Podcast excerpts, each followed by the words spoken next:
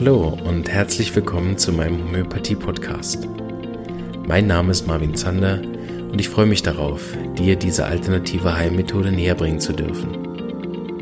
Ich werde dir die Hintergründe und Grundlagen leicht verständlich erklären, von meinen Erfahrungen und Erkenntnissen berichten und dir ermöglichen, alle Bereiche dieser ganzheitlich wirkenden Therapie kennenzulernen.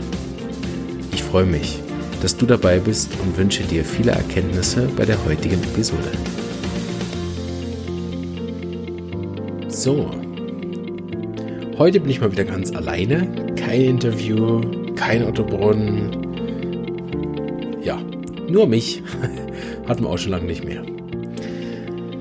Ähm, heute rede ich über ein Wunschthema aus der Community, wenn ich es so nennen darf. Und zwar bin ich angefragt worden, wie und äh, anschließend auch, wo man denn einen guten Homöopathen findet und äh, wie man es schafft, äh, sich einen zu besorgen, falls man noch keinen hat und wonach man das beurteilt und so weiter. Mal ganz lange Textnachricht und das ist aus der eigenen ähm, Situation heraus entstanden, die Frage, weil sie nämlich endlich geschafft hat, äh, sich das zu leisten, zum Homöopathen zu gehen, auch noch ihren Mann und die Kinder gebracht hat und dann äh, einigermaßen Erfolg hatte und äh, dann versucht hat, andere auch dazu zu bringen und die anderen dann bei Homöopathen waren, die dann äh, schlecht behandelt worden sind, wo es nicht funktioniert hat, aus welchen Gründen auch immer. Und dann hatte sie die große Chance, bei uns an die SHI zu kommen und dort in der Praxis mal eine Behandlung zu erfahren, wie, wie wir das machen, ohne jetzt uns da loben zu wollen, da komme ich gleich noch zu. Aber ihr ist aufgefallen, dass sie halt das erste Mal verstand, wie Homöopathie richtig funktioniert und was sie bis dahin gemacht hat, aus ihren Augen das nicht ist. Das sei jetzt mal einfach so dahingestellt. Und äh, dann auch viel, viel mehr Erfolg hatte, als das vorher der Fall war.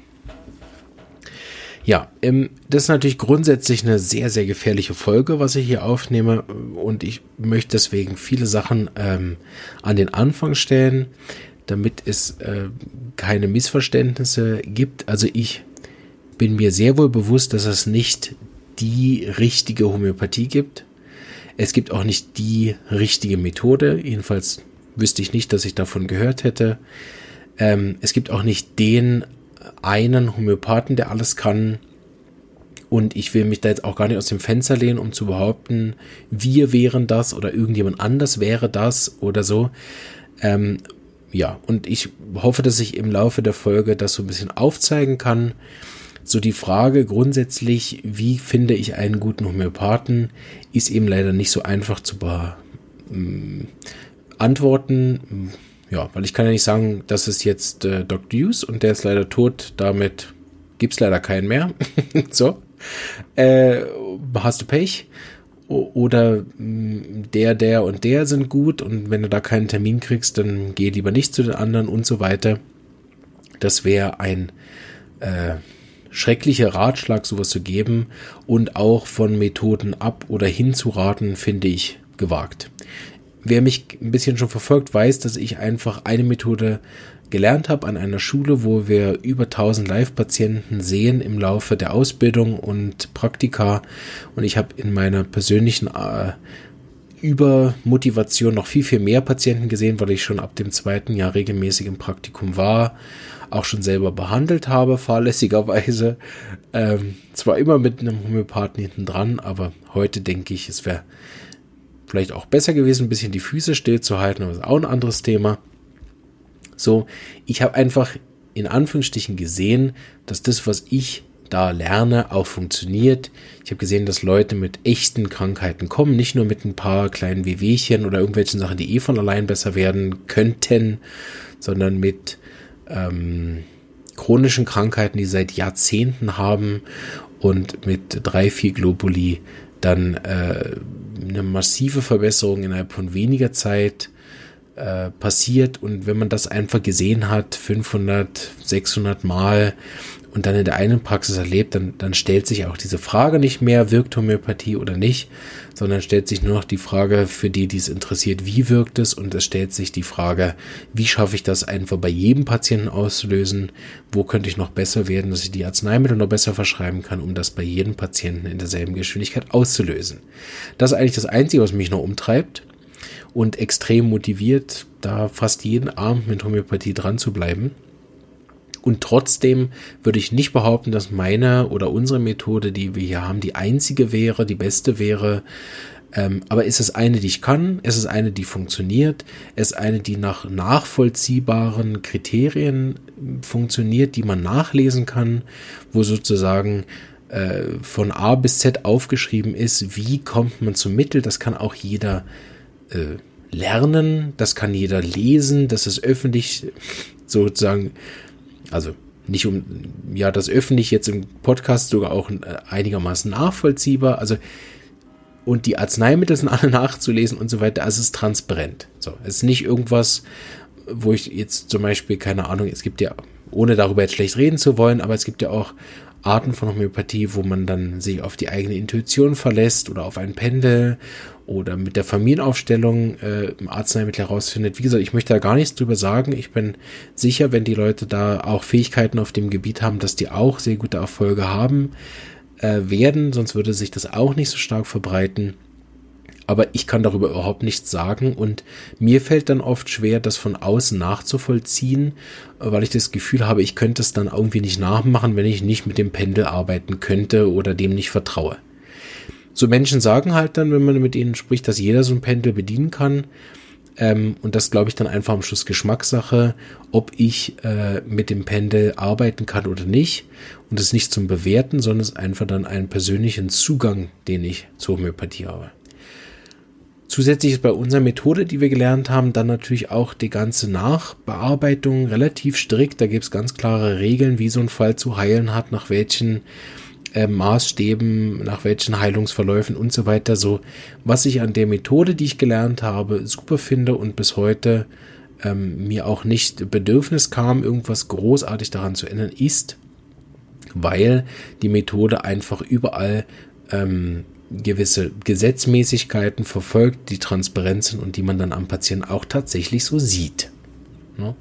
So, ohne jetzt dann die Art, diese Methode jetzt hier in den Himmel loben zu wollen, ich hoffe, dass ihr versteht, worauf ich hinaus will. Ich will darauf hinaus, dass ich persönlich, wenn ich jetzt diese Frage gestellt bekomme, wie findet man einen guten Homöopathen, eben sehr, sehr beeinflusst bin von dem, was ich selber mache und auch sehr, sehr beeinflusst bin von dem, was wir an der Schule gelernt haben und deshalb werde ich darüber reden, aber nicht, weil ich der Meinung bin, dass das die einzige und beste Methode wäre, sondern ganz einfach, weil ich über den Rest nichts sagen kann. Dafür lade ich ja auch immer wieder andere Leute ein, äh, dass die auch deren Methoden ähm, präsentieren dürfen. Ähm, also dürfen. Ich, es interessiert mich selber, also die Möglichkeit bieten und dass es auch ähm, dem, den Zuhörern, also dir, die Möglichkeit gibt, auch in verschiedene Sachen reinzuhören, wenn du ähm, zum Beispiel jetzt die Methode, die, die ich hier so ein bisschen vorstelle, überhaupt nicht passt oder ähm, du eine ganz andere Erfahrung gemacht hast, dann hat es eben auch in diesem Homöopathie-Podcast Platz und dazu lade ich dich ein, vielleicht auch nochmal die Folge zu hören mit der Individualität. Ich habe nämlich eine persönliche Meinung, Philosophie zu dem Thema. Ich glaube, dass wenn wir eine Individualitätsmedizin betreiben, also Homöopathie basiert auf dem Einzigartigkeitsgedanken, äh, dass jeder Fall einzigartig ist, dann kann ich ja nicht sagen, dass für jeden einzigartigen Fall eine Antwort die richtige ist. Also das geht über die Homöopathie hinaus. Wenn wir das wirklich ernst nehmen, unsere Grundgesetze der Einzigartigkeit, dann ist auch nicht für jeden die Homöopathie der Weg der Heilung, sonst wäre sie mir nie einzigartig. Und deswegen bin ich auch sicher, dass die ganzen vielen anderen Methoden ihre Daseinsberechtigung haben und eben dann auch Arten von Patienten ansprechen, die mit meiner Art der Befragung zum Beispiel gar nicht wollen. Also lustiges Beispiel, also vielleicht so ein interner Homöopathiehumor. es gibt zum Beispiel eine Rubrik, die heißt Gemüt, Abneigung zu antworten, respektive Abneigung gefragt zu werden.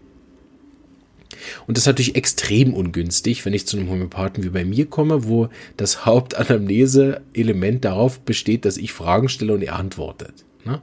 Also grundsätzlich könnte man schon mal sagen, dass unsere Methode grundsätzlich komplett ungeeignet ist für Patienten, deren Arznei in diesem Bereich ist, von Abneigungen zu reden, über die Probleme zu sprechen, gefragt zu werden oder auch nur überhaupt ein Gespräch zu führen. Und das sind gar nicht so weniger. Bedeutet allein schon mit der Methode äh, würde ich dafür sorgen, dass Patienten in meinem Praxiszimmer sich nicht wohlfühlen. Natürlich kann man darauf bis zu einem gewissen Grad eingehen. Man kann das zum Beispiel relativ schnell merken und dann äh, die Anamnesetechnik dahingehend verändern, dass man die äh, Befragungszeit drastisch verkürzt und wirklich nur über das Wesentliche spricht. Aber trotzdem basiert ja unsere Methode, wie wir das machen, auf dem Frage-Antwort-System. Ne, und so wäre zum Beispiel jemand, der einfach dann sagt, komm, ich habe keinen Bock zu reden, pendel der Mittel aus und lass mich in Ruhe äh, wäre zum Beispiel mit so einer anderen Methode viel, viel zufriedener. Ne? Als kleines Beispiel, was ich meine. Bedeutet, bitte nochmal alle resetten. Ich sage jetzt nicht, was der beste Homöopath ist oder die beste Methode, sondern ich erkläre aus meiner Perspektive, beantworte ich die Frage, aus der Community, wie kann diese Person einen guten Homöopathen finden. Und ich habe versucht in der Vorbereitung darauf objektive Kriterien auch zu finden, die eben dann mit meiner Therapie auch nur am Rande zu tun haben. Grundsätzlich habe ich das mal in drei Kategorien äh, unterteilt. Einmal, und das ist der erste Punkt, auf den ich eingehen möchte, ist, wie man ihn überhaupt findet. Ich kann mal so sagen, in meiner Praxis kommen zwischen 80 und 90 Prozent der Patienten kommen auf Empfehlung. Das heißt von Bekannten oder von bekannten Ärzten oder von bekannten Therapeuten. Also in irgendeiner Art haben sie eine menschliche Empfehlung. Es hat bei ihnen funktioniert oder sie haben Patienten überwiesen, bei denen es funktioniert hat. Und diese Überweisung ähm, hat funktioniert und da ist eine Heilung passiert mit einer Sache, die mit dem Arzt zum Beispiel nicht funktioniert hat oder wo, wo der Bekannte bei anderen Ärzten war und es hat nicht funktioniert und da hat es funktioniert und jetzt sagt er, geh doch auch mal dahin, äh, bei mir hat das geholfen. Das würde ich sagen, ist über 90 Prozent der Fall. Bedeutet, ähm, wenn ich jetzt ein Patient wäre, der wirklich völlig einen neuen Homöopathen sucht, ich war noch nie bei einem, würde ich erstmal im Bekanntenkreis rumfragen, äh, wer wo war. Oder auf dem Spielplatz gibt es ja immer wieder auch diese lustige Anekdote, das äh, habe ich letztens wieder gehört in der Heute-Show. Sobald ein Kind hinfällt, kommen drei Mütter aus dem Gebüsch mit Arnika-Kügelchen. Kann ich hier in der Schweiz überhaupt nicht bestätigen. Ich weiß nicht, wo ähm, die Heute-Show auf Spielplätzen geht, aber gut, sei ihnen geschenkt. Aber grundsätzlich kann man ja auch mal in dem Freundeskreis, Verein oder eben auf dem Spielplatz, wenn man eine Dame sieht, sagt, äh, Entschuldigung, sind Sie auch bei einem, bei einem Heilpraktiker, Homöopathen, äh, wen können Sie mir dann da empfehlen? Das wäre mal so das, wo, wo die meisten Leute zu mir kommen. Das ist sicher in, in einer Großstadt oder so auch nochmal ein bisschen anders als hier, wo es alles ein bisschen kleiner ist. Aber das wäre sicher ein Ort, wo man einen guten Homöopathen findet. Das sagt natürlich noch nicht darüber, ob er wirklich gut ist. Aber er hat mindestens mal einem Patienten geholfen. Dann hilft es vielleicht nochmal nachzufragen, hey, wobei hat er dir denn geholfen? Also ist das auch eine Krankheit, die sozusagen äh, eine Referenz dann ist? Äh, ja, ich habe seit 30 Jahren Migräne gehabt und seit ich da bin, habe ich das nicht mehr jeden Tag, sondern nur zweimal im Monat. Oh, gut. Ne? Dann hat der Homöopath irgendwas da erreicht. Der Patient weiß ja auch. Dann kann man noch fragen, hast du denn sonst noch was gemacht? Nein, nur das. Okay, super, dann gehe ich da mal hin. So. Ein anderer Weg, sich einen guten Homöopathen zu suchen, ist ganz platt, dass man sich nach der Ausbildung orientiert. Da habe ich jetzt einen guten Stand, weil soweit ich weiß, ist äh, die Ausbildung äh, in Homöopathie in der Schweiz, haben wir die mit den meisten Stunden, Unterrichtsstunden, das heißt natürlich auch nichts, aber mm, erstmal nach außen hin haben wir viel Zeit mit Homöopathie verbracht und wer mit Homöopathie sich ein bisschen auskennt, der weiß, es ist sowieso immer, immer zu wenig, also selbst wenn die Ausbildung äh, 60 Jahre ging, wäre sie zu kurz. so. ähm, aber grundsätzlich kann man sich danach ein bisschen orientieren, hat derjenige einfach einen Wochenendkurs gemacht, oder hat derjenige eben wie wir viereinhalb bis fünf Jahre studiert? So, wieder bitte keine Wertung für diese Wochenendkurse, nichts dagegen. Ich biete ja selber Verletzungskurse an, aber ich bilde da halt keine Homöopathen oder Heilpraktiker aus, sondern Laien, die ihre Kinder behandeln. Ne? So, Es macht einfach einen Unterschied. Oder zum Beispiel hat, hat derjenige an einem Wochenendkurs sich einfach weitergebildet. Der macht noch Akupunktur, der macht, ist vielleicht hauptsächlich Osteopath und hat jetzt halt noch eine kleine Weiterbildung gemacht in Homöopathie. Dann spricht auch überhaupt nichts dagegen, wenn er das äh, interdisziplinär einsetzt, aber dann ist er hauptsächlich zum Beispiel kein Homöopath. Und dann kann es sein, wenn ich einen reinen Homöopath suche und keinen Heilpraktiker, der verschiedene Methoden anwendet, dann bin ich zum Beispiel bei so jemandem am falschen Ort, eventuell. Also man kann sich nach der Ausbildung orientieren. Es gibt in Deutschland und der Schweiz auch gewisse Weiterbildungen, die zertifiziert sind. Die haben meist auch Listen. Da gibt es Verbände, die haben Listen. Und die haben zum Beispiel eine gewisse Weiterbildungspflicht auch, gewisse Verbände, da muss man so und so viel weiterbilden. Bedeutet, man hätte einen Homöopathen, der sich regelmäßig weiterbildet, in was auch immer. Und dann gibt es natürlich die Social Media heute. Man kann ja die Homöopathen auch viel wirklich anschauen gehen. Im Facebook, auf Twitter, auf Instagram, mal auf die Webseiten gehen. Vielleicht die Google-Bewertungen nicht zu ernst nehmen, weil wir haben immer wieder, dass die, dass die Skeptiker über die ähm, Google-Bewertungen herfallen und, und systematisch Praxen schlecht bewerten. Ähm, bedeutet, ähm, wenn dann die Google-Bewertung nicht so gut ist, nicht sofort davon abschrecken lassen, sondern die Seite anschauen und vielleicht mal den Homöopathen anrufen, wenn er bei euch in der Nähe ist. Ähm, und einmal fragen, wie er sich ausgebildet hat, wie er weitergebildet hat. Und ich bin sicher, dass äh, ich da auch für meine Kollegen rede. Da gibt jeder wirklich auch gern Auskunft. Ich mache es auch gern so, dass die Leute zu einem Infogespräch kostenlos äh, auch ähm, kommen lasse. Das ist ja okay, jetzt am Telefon habe ich das Gefühl, äh, ich kann da nicht alle Fragen beantworten, wollen Sie einfach mal vorbeikommen, dann können wir alles klären und äh, wenn wir nicht dazu kommen, dass Sie das Gefühl haben, es passt Ihnen nicht, dann äh, kostet das selbstverständlich auch nichts. Habe ich immer so sehr gute Erfahrungen mitgemacht und selbst wenn die Leute nicht ge ge dann gekommen sind, haben sie auf jeden Fall trotzdem gut über das gesprochen. Was macht jetzt einen guten Homöopathen aus? Ich würde jetzt mal als zweiter Punkt auf den Teil eingehen, der, der sozusagen menschlich ist, weil der wieder die Ausbildung und Methode so ein bisschen ausklammert, damit ich mich da nicht noch, doch noch in irgendein Feldnäpfchen reinsetze. Weil was ich bemerkt habe und auch meinen Studenten immer wieder mitgebe, ist, dass ich bemerkt habe in der Praxis, dass nicht immer nur die korrekte Arznei einen Patienten dazu bringt, zum Beispiel auch in der Praxis zu bleiben oder dich weiter zu empfehlen. Also ich hatte Fälle in beide Richtungen. Ich hatte Fälle, wo, wo die Arznei für mein Gefühl nach zwei, drei Wochen wirklich eine, eine, eine, großartige Verbesserung gebracht hat. Also teilweise die Schmerzen um die Hälfte verringert innerhalb von sehr kurzer Zeit. Aber dann der Patient hm, persönliche Themen hatte von Ungeduld oder irgendwas oder halt mit mir die Chemie nicht gestimmt hat. Also es gibt immer wieder Patienten, wo man eigentlich schon merkt beim Händeschütteln, ähm, wobei ich jetzt, also mir passiert selten, aber ich bin sicher, dass es auch, auch Patienten gibt, die nicht mehr zu mir kommen, weil sie mich nicht sympathisch finden, weil die Chemie zwischen uns nicht stimmt, weil sie zwar eine gute Arznei verschrieben haben, aber irgendwie eben das Persönliche nicht passt. Oder was ich auch schon öfter hatte, dass ich halt keine Frau bin. Also Mädchen mit Menstruationsproblemen, frisch die erste, zweite äh, Menstruation gehabt oder äh, Liebesprobleme in dem Alter Also auch die Geschlechtersache spielt eine Rolle, auch jung oder alt. Ich habe auch gemerkt, gerade als ich angefangen habe, damit 24 und dann kommt da äh, eine 60, 70-jährige Dame oder ein 60, 70-jähriger Herr und, und dann erzählt mir da der 24-Jährige, wie ich da mein Leben zu leben habe. Das ist nicht besonders gut angekommen. Das sind auch Leute wirklich, die von Altersthematik her nicht gepasst haben und so weiter. Also das muss gar nicht immer ein Charakterfehler sein, dass man den jetzt unangenehm findet.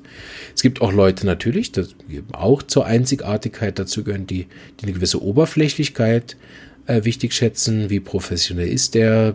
Was hat der an? Wie sind die Haare? Ist der fit? Ist der schlank?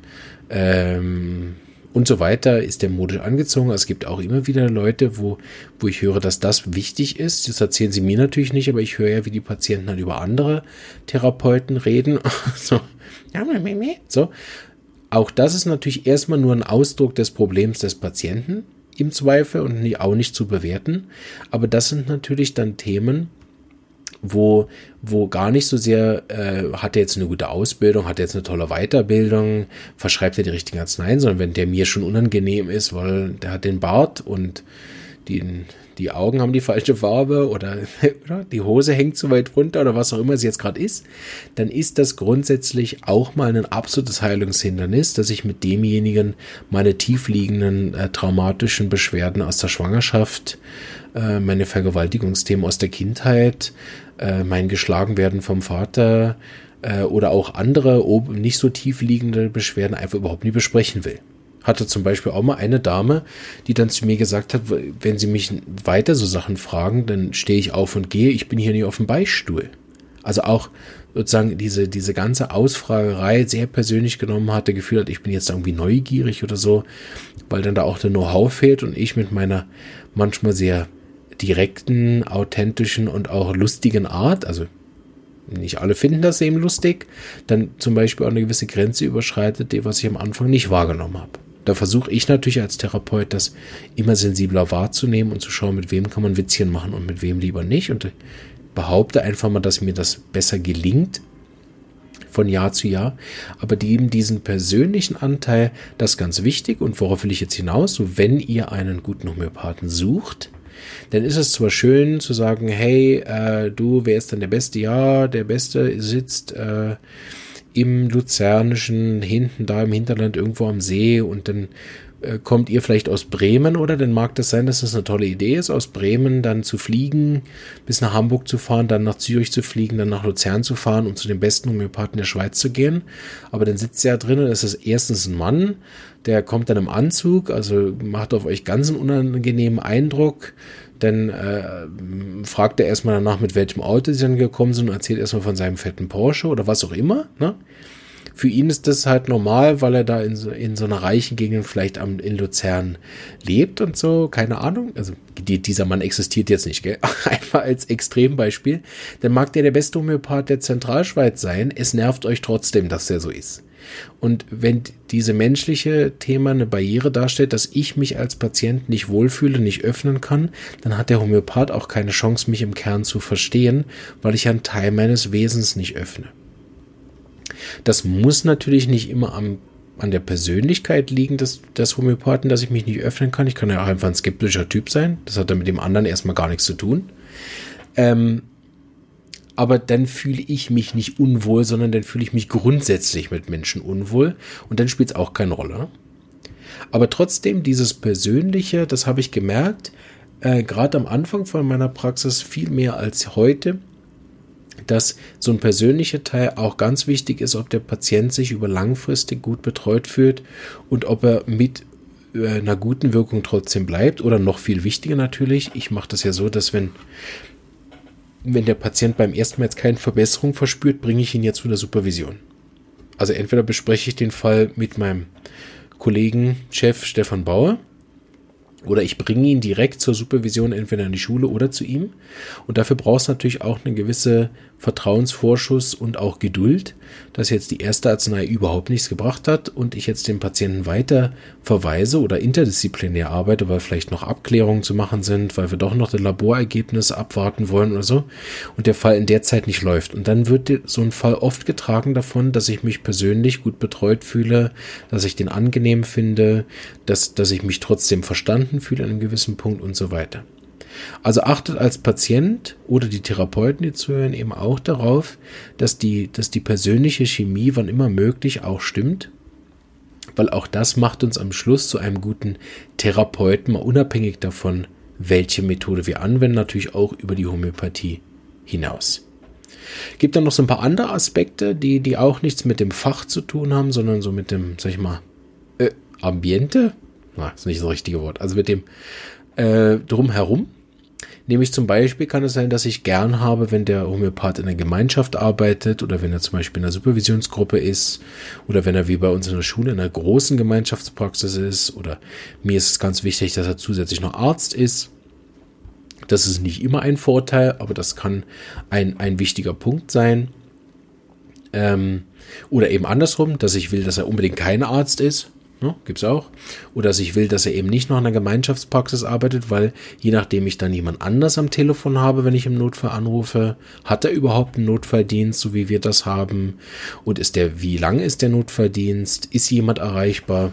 Ähm, hat er sich vernetzt, arbeitet er mit meinem Arzt zusammen. Zum Beispiel ist er eben ein Homöopath offen für den Arztbericht, für, für die Sachen, die ich schon gemacht habe oder auch andersrum. Ich habe sehr viele Leute, die kommen zum Beispiel dann, äh, ohne auch das bewerten zu wollen, bitte, aus einer esoterischen Richtung. Die arbeiten dann mit äh, Familienaufstellen, mit Astrologie, mit Engeln, mit was weiß ich, Hypnose. So, und wenn ich jetzt zum Beispiel dagegen bin, habe ich auch schon gemerkt, dass Leute zu mir auch kommen, weil sie wissen, dass ich das ernst nehme, was sie da gemacht haben und auch immer auch da sozusagen in Anführungsstrichen den Arztbericht einfordere. Also ich lasse mir gern von dem Astrologen dann auch was schreiben. Ich lasse mir gern erklären, mit welchem Engel sie da arbeiten und warum und was das bringt.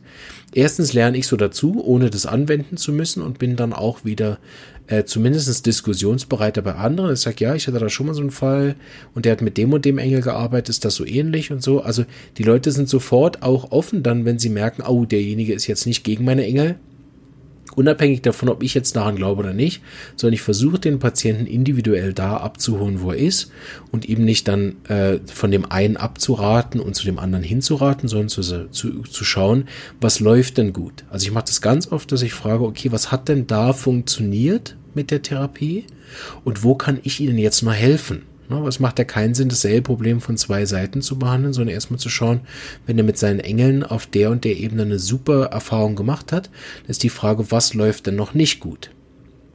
Oder besser zu verstehen, warum ihm das dann geholfen hat, wenn man es nachvollziehen kann. Ne? Bei Osteopathie, bei Kinesiologie und so weiter. Also ich lasse mich da auch immer sehr drauf ein und nehme auch viel Zeit dafür, mich dann auch selber davor zu bilden.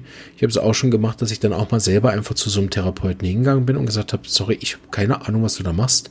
Evolutionspädagogik, sorry, ich habe nichts davon verstanden. Hast du nicht Lust, mir das mal einmal zu erklären und zu zeigen? Und dann war ich selber wie in so einer kostenlosen Therapiesitzung, habe mir das mal angeschaut und heute empfehle ich da Leute hin, weil ich A verstehe, was sie da machen und B eben auch dann selber gemerkt habe, dass es bei mir in dem einen Punkt auch eine gewisse Verbesserung gibt und dann kann man das auch wieder besser empfehlen und das verbreitet auch der eigene Netzwerk, ohne dass ich jetzt die Therapieform auch anwenden oder lernen muss. Das einfach so als mein persönlicher Tick, muss auch nicht jeder so machen, aber dieses von vornherein Dinge auszuschließen und zu sagen, das ist blöd, das macht das nicht mehr, äh, finde ich nicht zeitgemäß. Finde ich. Ähm, und dann kann es natürlich auch wichtig sein, dass für dich oder auch für den Therapeuten es ganz, ganz wichtig ist, ein persönliches Auftreten zu haben, äh, ein professionelles Auftreten zu haben hat er eine Praxis, die einigermaßen aussieht oder macht er das irgendwo bei sich im Wohnzimmer? Auch dagegen nichts bitte. Ne? Das ist auch eben Geschmackssache. Leute haben das auch sehr gerne und diese sterilen Halbarztpraxen dann beim Homöopathen schmeckt denen überhaupt nicht, oder? So wie ich vorhin gesagt habe, vielleicht ist es auch schlecht, wenn er ein Arzt ist, weil dann ist alles so steril und medizinische Praxisassistenten und Labor und bla bla bla, oder? Und der Arzt hat im Zweifel, nämlich wenn er richtig auch noch Arzt ist, nebenbei, vielleicht auch gar keine Zeit, dann so viele Patienten auch zu nehmen, so ist die Wartezeit mega lang und so weiter. Also schaut da wirklich auch auf eure persönlichen Bedürfnisse. Nicht einfach zum erstbesten Homöopathen gehen, der zwar einen tollen Ruf hat, aber wo ihr dann schon von weitem seht, oh meine Güte, was mit dem Typen nicht länger als ich muss, ne? dann ist das einfach für eine Langzeitbetreuung die Homöopathie bei chronischen Fällen einfach benötigt da braucht es mehrere Termine und wenn der euch, der Therapeut euch beim ersten Mal schon anguckt, dann lieber gerade sagen, vielen Dank, super und Sie haben sicher einen ganz tollen Ruf, es hat überhaupt nichts mit Ihnen persönlich zu tun, ähm, aber ich würde mich gerne einfach nochmal woanders umschauen. Ne? Und wenn das ein richtiger Profi ist, der Homöopath, dann wird er das verstehen und verstehen, dass es nach dem Individualitätsgesetz er sich da auch 15 Arme wachsen oder respektive ausreißen kann. Er wird trotzdem nicht jeden Patienten zufrieden machen oder gar gesund machen können. Jetzt kommen wir zum Schluss aber natürlich doch noch aufs Inhaltliche und da bitte ich euch jetzt einfach mit dem Ohr hinzuhören, nicht von richtig und falsch oder besser und schlechter, sondern einfach von dem, was ich unter Homöopathie gelernt, verstanden habe und was bei uns eben funktioniert. Und zwar geht es bei unserer Therapie ja darum, den Menschen ins Zentrum zu setzen und nicht den Körper. Das ist jetzt einfach mal unsere Art der Methode und das, was ich von Hahnemann und seinen Nachfolgern auch verstanden habe ähm, und was bei uns sehr gut funktioniert. So, falls ihr als Patient irgendwo hingeht und der der Therapeut euch überhaupt nicht nach euch fragt, sondern nur nach eurem lokalen Problem. Also beispielsweise, ihr seid eine Stunde da und er hat gefragt über Kopfschmerzen, Rückenschmerzen, Verdauungsbeschwerden und äh, eure Hautprobleme. Und er hat nicht gefragt, wie, was euer Problem ist, was der Auslöser ist, wie eure Geschichte dahingehend ist. Dann keine Ahnung, was der für eine Therapie macht, aber aus meiner Sicht macht er dann keine Homöopathie. Also um es auf den Punkt zu bringen, habe ich das Gefühl, dass der Therapeut anhand der Fragen jetzt auch verstanden hat, was mein Problem ist?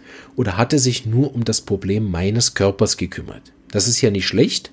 Es gibt ja einen riesigen äh, Medizinbereich in unserer Gesellschaft, der nur sich mit dem Problem deines Körpers beschäftigt und mit dir überhaupt nicht. Und dann gibt es auch einen riesigen Bereich, der sich nur mit dir beschäftigt und mit deinem Körper überhaupt nicht. Aber in der Homöopathie, wenn wir ganzheitlich arbeiten, sollte auch die Fragen sollten zu beidem sein. Jetzt legen wir mit unserer Methode den Schwerpunkt ganz klar auf den Auslöser, also auf die Geschichte, seit ich das zweite Mal schwanger geworden bin ähm, und da sehr viel Angst hatte in der Schwangerschaft, bin ich infektanfällig geworden. Das ist ein Auslöser. Wie sind denn die Infekte anschließend und wie ist es mit den Ängsten? Bedeutet, ich habe einen Auslöser, ich habe ein Problem des Menschen, er hat immer noch Angst. Seither habe ich Angst um meine Kinder, das hatte ich vorher nicht. Ich kann sie kaum auf die Rutsche klettern weil ich so Angst habe, sie zu verlieren oder dass sie sich Schmerzen machen oder dass ich nachher als schlechte Mutter dastehe oder was auch immer die Ängste dann sind. Und am Körper kriege ich immer wieder Nebenhöhlenentzündung. Zusätzlich habe ich noch körperliche Beschwerden A, B, C, D, F, G und vom Gemüt her bin ich so, so und so und so und ich weine ständig und ich bin ganz zickig zu meinem Mann, wenn er mir helfen will und so weiter und so weiter und so weiter. So, auch wenn ich als Patient da sitze, kann ich mich hinterher fragen, habe ich eigentlich zu all meinen Bereichen, die auch mein Problem sind, von ich, mein Problem, bis zum Körper darüber gesprochen? Das setzt natürlich voraus, dass ich als Patient auch bereit bin, diese Dinge zu besprechen, sonst wird der Homöopath auch gar keine Chance haben, ein ganzheitliches Arzneimittel zu finden, wenn ich nur bereit bin. Gibt es ja auch, ne? Die Patienten, die sagen, also ich gehe da nur wegen meinen Kopfschmerzen hin und meine Ehe, meine Arbeit geht den Scheißdreck an. Da bin ich grundsätzlich beim falschen Therapeut, dann wäre es besser, zu jemandem zu gehen, der diese Information nicht benötigt. Aber bei einem Homöopathen, so wie ich das verstanden habe und praktiziere, ist es wichtig, diese ganzen Themen zu beleuchten und dazu gehören aus unserer Art noch zwei wichtige Dinge dazu. Also wenn ihr bei einem klassischen Homöopathen seid, so wie ich das definiere, dann ist auch wichtig, hat er euch nach eurer Blutsverwandtschaft gefragt? Hat er gefragt, was typische Krankheiten bei den Eltern, Großeltern, Geschwistern, den eigenen Kindern gewesen sind und wie ist eure Reise einer Krankheit? Was habt ihr schon für Krankheiten gehabt? Was hast du schon gemacht? Was für Therapien hast du gemacht? Hast du bestimmte Krankheiten symptomatisch behandelt? Warst du schon beim Homöopathen? Was hat der Homöopath, bei dem du vorher warst, für Arzneien gegeben? Also blickt er nicht nur auf den jetzigen Zustand und dein jetziges Problem seit der Schwangerschaft, sondern nimmt er wirklich den ganzen Fall auf. Und dazu zählt eben auch der genetische Hintergrund, ich weiß, inzwischen habe ich gelernt, es gibt Methoden in der Homöopathie, die ohne diesen genetischen Hintergrund arbeiten. Habe ich schon ein paar Mal erwähnt, dass mir völlig schleierhaft ist, wie die das machen. Aber äh, das heißt gar nichts. Also mir ist nachher viel schleierhaft. so, aber wir arbeiten eben so und Hahnemann hat das auch gemacht. So sind wir zumindest mal in der Reihe von Hahnemann, dass wir die Blutsverwandtschaften und deren Krankheiten eben auch überprüfen und natürlich, was hat der Patient selber für Krankheiten schon gehabt, damit wir eben die Reihe seiner Krankheit entdecken. Ja, als kleines Kind hatte ich Hautbeschwerden, die waren ganz schlimm, Neurodermitis, meine Mama hat immer wieder Cortison eingeschmiert und das ist dann weg und als nächstes hatte ich dann Heuschnupfen, das ist dann irgendwann desensibilisiert worden, dann hat es mit diesem Anstrengungsasthma angefangen. Ähm, das musste ich dann ganz lange immer wieder das Spray nehmen. Irgendwann hatte ich dann auch so Infektasthma-Zustände, das wurde ein bisschen schlimmer. Das ist dann aber irgendwann weggegangen und dann ist es, seither komme ich jetzt zu Ihnen mit den Gelenkbeschwerden. Ne? Dann sitzt der Homöopath da und sieht, aha, psorisch-psychotische Reise von Haut auf Gelenke, wie ist es sonst so? Wie ist sonst so? Aha, das hat auch noch gestreut. Es gibt auch noch ein paar psychotische Probleme äh, an der Verdauung und am Gemüt.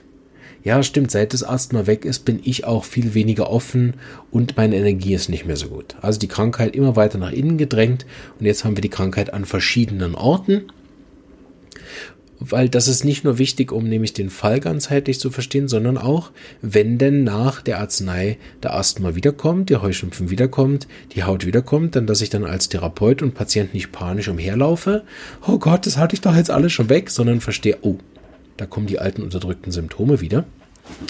Ähm, und damit dann auch den Fall langfristig betreuen kann bis zur Haut zurück. Auf den Punkt nochmal gebracht, fragt mich der Homöopath zu meinem genetischen Hintergrund, zu meinem persönlichen Krankengeschichte, psychisch wie körperlich, fragt er mich zum Auslöser, fragt er mich zum Gemütssymptomen von meinem Charakter, fragt er mich zu Geist- und Gedächtnissymptomen und fragt er mich zu körperlichen, allgemein und Lokalsymptomen. Ein anderer wichtiger Punkt in dem Zusammenhang ist natürlich auch andersrum, also geht der Homöopath auch auf meine Fragen ein. Es gibt ja so ein paar Homöopathen, oder Zweige von Homöopathen, die ja sehr verschlossen sind und auch nichts mitteilen, kenne ich auch. Gibt auch die anderen, dazu gehöre ich eher, die den Patienten manchmal ein bisschen zu viel mitteilen. Ich habe auch schon Patienten darüber verloren, äh, dass ich Details meines Wissens preisgeben habe, was, was ich persönlich gar nicht als Fettnäpfchen empfunden habe, aber demjenigen dann plötzlich Angst gemacht haben. Einfach in der Offenheit, dass ich den Patienten mit einbezogen habe in den Fall. So, da darf man auch wachsen, was, was sage ich meinem Patienten und was nicht. Aber grundsätzlich bin ich mal dazu verpflichtet, aus meiner Sicht auch alle Fragen des Patienten zu beantworten, wenn er denn eine hat. So weit wie es nötig ist, aber auch so viel, wie er eben wissen will. Und wenn er alles wissen will und will noch wissen, das Mittel und in welcher Potenz und warum und so weiter, beantworte ich alles. Und ich hatte auch schon einen Fall, der es unbedingt wissen wollte und gefragt hat und gefragt hat und gefragt hat. Und irgendwann hatte ich so viel erklärt, dass er gesagt hat, ja, sie hat das Mittel nochmal nachgelesen und er findet auch, dass es alles sehr gut stimmt. Aber sorry, also ein Mittel, was aus einem Krankheitserreger hergestellt wird, das kann er also un unmöglich nehmen, ob ich nicht noch eine andere Idee hätte. so. Ja, und da haben wir für uns beide nachher dann äh, den Weg für, für ein Mittel, was, was selbst er mit Laienwissen nachgelesen hat und gesagt hat, das passt fast alles. Er ist wirklich, bin, ist beeindruckt, wie gut es ihm passt, aber er kann es nicht nehmen wegen der Ursubstanz. Oder, was ich auch schon hatte, war eine Veganerin, die da war und dann gelesen hat, dass wir die, das Tier, was sie bekommen hätte, äh, dafür töten. Gibt ja einige, zum Beispiel Biene zum Beispiel, die ja dann äh, je, nach, je nach Herstellung auch wirklich tot ist dann für die Herstellung, auch, auch wenn es natürlich wenig Bienen sind, aber halt als Veganerin sagt, dass sich konsequent durch, auch in Homöopathie, verwende ich dann keine Trier-Produkte. Deshalb gibt es neu Apicinum, das Bienengift, dafür wird die Biene nicht getötet, so da ist die Homöopathie auch dran, zu schauen, was möglich ist. Äh, alle Tiere, die natürlich nicht getötet werden. Man muss einfach wissen, dass er wirklich wenig im Verhältnis zu was andere äh, Medizinformen da teilweise benötigen, aber es ist trotzdem natürlich ein Biene, wo stirbt für, für ein Arzneimittel. Und äh, ja, das ist dann ja auch Konsequenz als Veganerin zu sagen, nehme ich nicht. Punkt. Ja, ich würde mal sagen, dass äh, ich habe jetzt natürlich wie immer ziemlich viel erzählt. Ähm, da kennt ihr mich ja ich versuche jetzt nochmal die zentralen Punkte zusammenzufassen, also wie ich einen guten Homöopathen finde. Ich würde mal sagen, an erster Stelle steht, dass er überhaupt Homöopath ist, wenn ich dann einen Homöopathen suche. Bedeutet, bei Deu in Deutschland bei Heilpraktikern ist da aufzupassen, nicht weil das Heilpraktiker sind, sondern ob das wirklich Homöopathen sind ja, da, da, will ich gar keine Wertung zulassen, aber wenn ich sage, ich will, suche einen Homöopathen, dann wäre es natürlich auch gut, ich würde einen finden und nicht jemanden, der verschiedene Sachen macht. Das muss nicht schlecht sein, aber eventuell hat er dann den Hauptfokus nicht auf der Homöopathie liegen und das muss ich einfach wissen, ob ich das will oder nicht. So, dann kann ich schauen, was für mich wichtige Voraussetzungen sind. Ist mir wichtig, dass er eine tolle Ausbildung hat. Ist wichtig, dass der sich weiterbildet ist es wichtig, dass ein Mann, eine Frau ist, jung, alt, ähm, ob der in Supervision ist, ob der in Gemeinschaftspraxis ist und auch das Ganze drumherum. Hat der Notfalldienst? Ähm, hat er eine, eine, gute Erreichbarkeit? Äh, ist der zum Beispiel in der Schweiz, ist der anerkannt in den Versicherungen, dass meine Zusatzversicherung auch zahlt? Also die ganzen drumherum Sachen. So. Das ist gut, wenn man sich das vorher einmal überlegt damit man nicht zum Erstbesten geht, dann da unzufrieden ist und die Homöopathie in Wind schlägt. Das ist nämlich was mich immer dann ärgert, wenn, wenn irgendwas nicht funktioniert, dass ich immer Sorge habe, wenn ich einen Fall an die Wand reite, dass der nicht sagt, Herr Zander ist ein Idiot, damit könnte ich wirklich leben, ähm, sondern er sagt, Homöopathie wirkt bei mir nicht und dann im Twitter sich Hashtag Globokalypse anschließt. Das ärgert mich dann immer, weil ich weiß ja genau als Homöopath, dass es wirklich nicht an der Homöopathie liegt, sondern an mir. so. Und ähm, ohne jetzt mir dann auch die, die ganze Last der Welt auf die Schultern zu setzen, aber ähm, da wissen alle Therapeuten, dass wir halt manchmal einfach auf Anhieb nicht die richtige Arznei finden. Das ist auch völlig normal. Auch kein, ein, kein großes Drama. Aber wichtig ist, dass, oder mich reut es dann immer für die Homöopathie, dass ich denke, oh Gott, hoffentlich läuft jetzt nicht rum und erzählt, Homöopathie hilft nicht, weil ich nicht so schnell heilen konnte, äh, äh die richtige Arznei finden konnte, um die Selbstheilungskraft zu aktivieren, wie ähm, der Patient oder ich auch mir das erwünscht habe. Aber jetzt habe ich mich schön rausgebracht, äh, meinen grünen Faden verloren.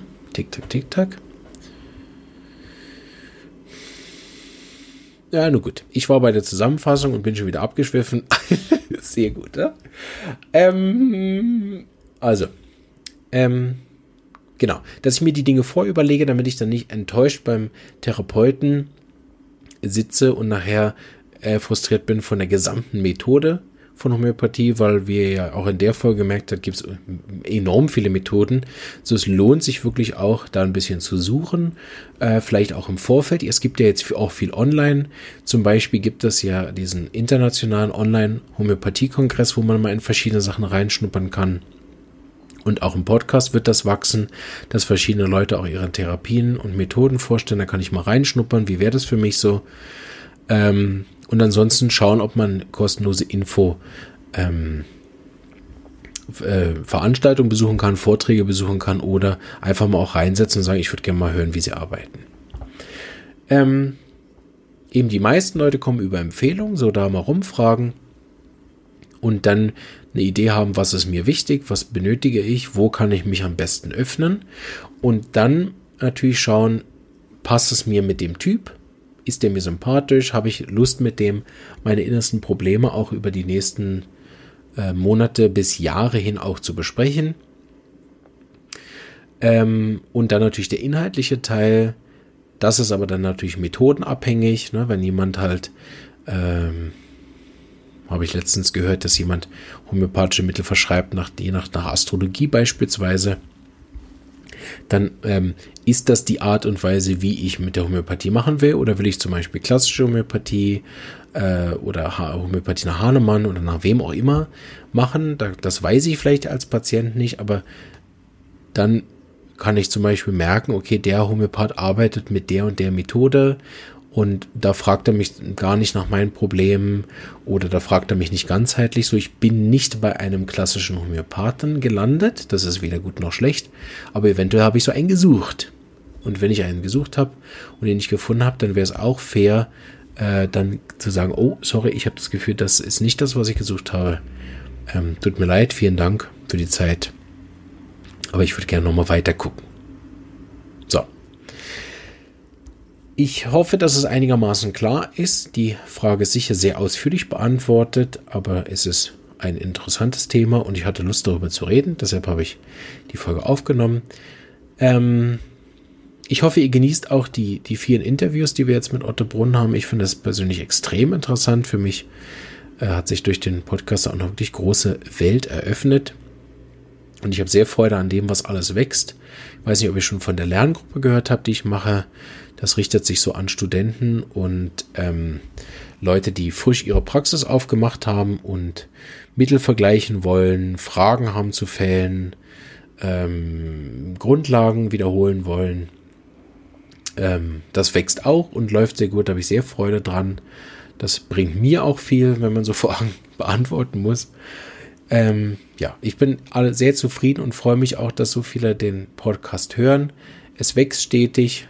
Wir sind auch, wenn, wenn man so alleine am, am äh, Hören ist, hat man, weiß man immer nicht, hört das überhaupt noch jemand außer mir oder wie viele sind es und so. Es ist wirklich inzwischen äh, 300 bis 400 Leute, die das regelmäßig hören. Also eine tolle äh, Anzahl an Leuten, ähm, wie ich finde. und äh, freue mich darüber, dass der Podcast weiter so wächst und freue mich auch über eure Unterstützung. Ähm, unterstützen könnt ihr mich zum Beispiel, indem ihr einfach die Folgen weiter verteilt. Das wäre eigentlich die einzige Unterstützung, die ich wirklich gern hätte, dass der Podcast die Leute erreicht, die es auch gern hören wollen. Ansonsten unterstützen auch darin, dass ihr selber den Podcast kommt, zum Beispiel als Patienten eure Fälle erzählt, als Therapeuten eure Fälle erzählt, ähm, so dass der Podcast vielseitig und vielfältig wächst. Zum Beispiel, wenn ihr heute die Folge gehört habt und denkt, ach du Scheiße, also er hat das und das und das und das und das vergessen und äh, hat überhaupt keine Ahnung, wie richtig Homöopathie geht. Ich muss da jetzt mal hin und dem Kerl unter die Arme greifen. Dann mache ich mal eine Folge, wie ein guter Homöopath ist. ja, seid ihr herzlich eingeladen. Ähm, ja, und äh, ich bin noch dran, damit zu gucken. Es haben mich einige gefragt, dass sie gern äh, spenden würden. Äh, Zitat, ein guter Podcast darf auch finanziell unterstützt werden. Ähm, da ist dann der Vorschlag gewesen, eben mit ein, zwei Euro respektive Franken einfach zum Beispiel äh, pro Monat oder Folge, was man da spenden kann. Das ist natürlich völlig offen. Äh, ich musste erstmal meinen mein Treuhänder fragen, ob ich das überhaupt darf oder ob ich mich dafür selbstständig machen muss, ob ich das über die Praxis laufen kann und so weiter. Ich bin da noch dran. Ähm, aber das ist gar nicht so das zentrale Thema, ähm, sondern das zentrale Thema ist, dass wir uns gemeinsam für Homöopathie vernetzen und dass der Podcast wächst und damit eine kostenlose äh, Möglichkeit bietet, sich über die Homöopathie zu informieren und zwar dann, wenn ich will und über das Thema, wo ich will. Und da wäre es mir eine Herzensangelegenheit, wenn ihr das teilt, verbreitet, empfehlt, darüber spricht, selber dran teilnehmt, dann auf eure Webseiten einbindet oder euren Patienten empfehlt. Du, ich habe da eine tolle Folge gehört über äh, nicht die heutige, falls du doch nur einen anderen Homöopathen willst. Hört ihr mal die Folge an, nein. Sondern das ist zum Beispiel, ah, hört ihr doch nochmal die Folge an über Annika, hört ihr doch nochmal die Folge an über Lebenskraft, hört ihr doch nochmal die Folge an über Individualität ähm, oder nachher, wenn die Miasmen-Folgen endlich mal da sind oder jetzt der Schwangerschaftsteil, der dann bald kommt, hör dir doch das mal an. Ähm, und dann können wir sonst nächstes Mal sprechen, wenn du noch eine Frage hast. Das hat der Herr Zander, der Marvin, ganz gut aufgenommen. So, wie ihr hört, sind meine Kinder jetzt wieder da. Bedeutet, meine Podcast-Aufnahmezeit geht dem Ende nahe. So, ich freue mich, euch in der Facebook-Gruppe auf der Facebook-Seite über den Newsletter irgendwo, dass wir zusammen vernetzt sind und ähm, eure Fragen auch immer gern schreiben. Auf welchem Weg auch immer, Twitter, Instagram, wo immer ihr wollt. Und seht, ich werde die Fragen dann im Podcast einbinden. Alles Gute, einen schönen Tag, Abend, Nacht, guten Morgen, was auch immer. Äh, schöne Dusche jetzt nach dem Fitness und bis bald. Bleibt gesund.